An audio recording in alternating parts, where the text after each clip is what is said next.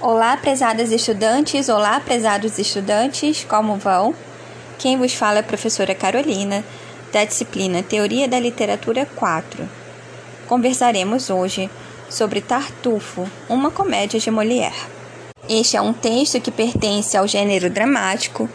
Dentro da teoria da literatura, vocês sabem que, numa perspectiva clássica, há três gêneros literários, sendo eles a poesia, a narrativa e o drama. E dentro do gênero dramático, nós temos a comédia e a tragédia. No caso de Tartufo, nós estamos pensando em uma comédia que pertence ao gênero dramático. Já estudamos no texto Operadores de Leitura do Texto Dramático, de Sônia Pascolati, que o gênero dramático contém algumas especificidades Afinal, não conta com o narrador para mediar as personagens ou para descrever os ambientes. Essas informações relacionadas ao cenário, ao figurino, ao posicionamento das personagens costumam estar localizadas nas didascalias, aquela breve parte do texto que sucede a sinalização da cena. As didascálias acolhem informações que o autor julga importante, seja para o leitor, seja para um diretor que venha colocar em cena o texto dramático. Então, informações como a mudança de cenário ou a mudança das personagens em cena costumam estar sinalizadas nessas partes do texto chamadas didascálias. No caso da comédia, nós temos ainda algumas outras especificidades, alguns recursos que são mais utilizados. Por exemplo, o aparte. O aparte configura-se quando, em algum momento do texto literário, a personagem comenta algo sobre o enredo ou algo sobre alguma outra personagem para com o público e não para com as demais personagens em cena. O aparte configura-se então como uma espécie de pacto da personagem para com o público, em momentos em que deseja fazer alguma crítica ou revelar algo para a plateia. Portanto, a personagem se vale do aparte quando se dirige ao público e não com as demais personagens em cena. A comédia não costuma representar grandes feitos de grandes heróis. Ao contrário, costuma pôr em cena o cotidiano de um povo comum. Tartufo é uma obra que se configura de modo a obedecer à regra clássica das três unidades: a unidade de ação, tempo e espaço. No que se refere ao espaço, a regra clássica prevê que a peça represente cada cena em um único espaço. Ou seja, a peça deve evitar representar diversas cenas acontecendo em espaços diferentes simultaneamente. A regra relacionada ao tempo prevê que a história desenvolva-se em um prazo de um dia ou um pouco mais.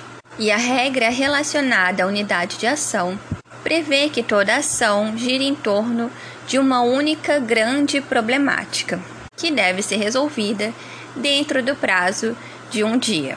Em Tartufo, toda ação se desenvolve dentro de um mesmo cenário, que é a casa de Orgon, uma das grandes personagens deste texto dramático.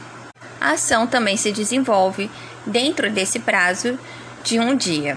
E toda ação gira em torno da revelação da personagem que dá nome à obra, Tartufo.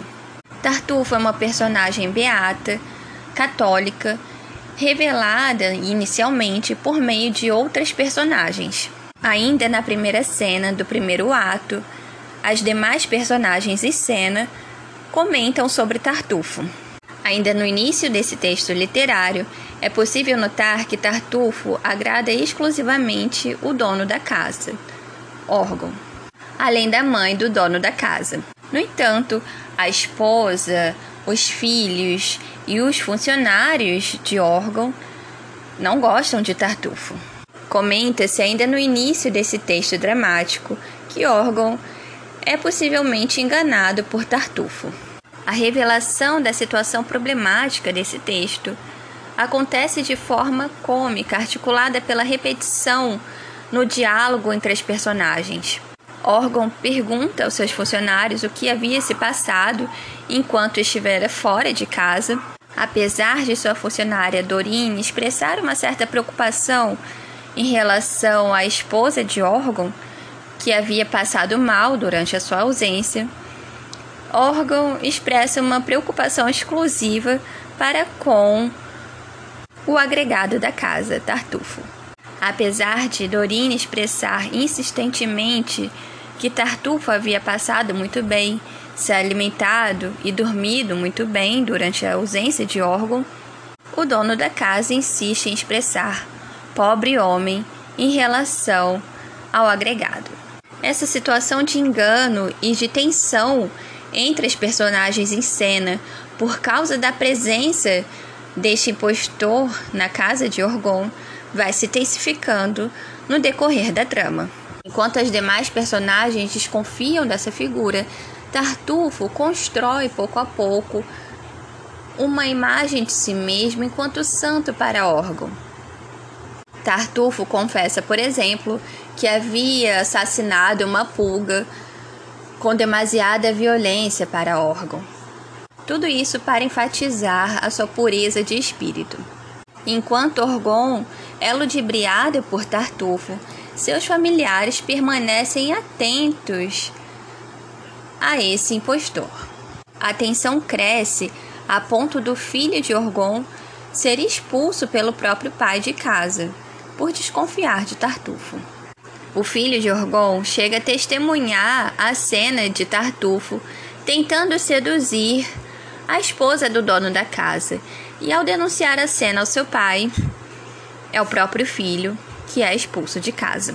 Tamanho engano de Orgon em relação ao agregado. Tartufo se aproveita da ingenuidade de seu anfitrião. Orgon havia acolhido Tartufo em sua própria casa em uma situação em que o Beato se encontrava em uma grande miséria. Orgon não só acolhe Tartufo, como passa a admirá-lo, pelo fato do agregado ser um grande devoto da Igreja Católica. Tartufo, por outro lado, na ausência de Orgon, ofende seu anfitrião, denominando-o como burro e seduzindo a esposa de Orgon, traindo aquele que o havia acolhido. Devemos notar que esse texto foi escrito no século XVII, na França, e nesse período a Igreja Católica exercia um grande poder em quase todos os países europeus, além de suas respectivas colônias.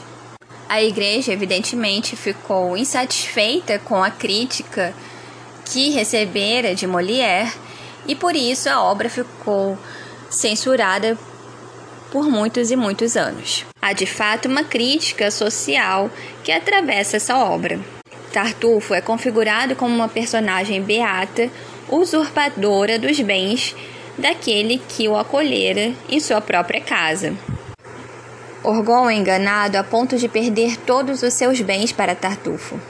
Podemos compreender dessa forma que, ao criticar a má conduta de alguns praticantes, o texto literário se propõe a corrigir aquilo que há de errado na prática católica. Molière parte da máxima de que, rindo, castiga seus costumes e corrige seus hábitos. Este é um princípio moralizante que visa corrigir os defeitos da sociedade, aprimorar o seu funcionamento e manter uma determinada estabilidade social. Esse é um texto que faz parte da tradição e da cultura ocidental.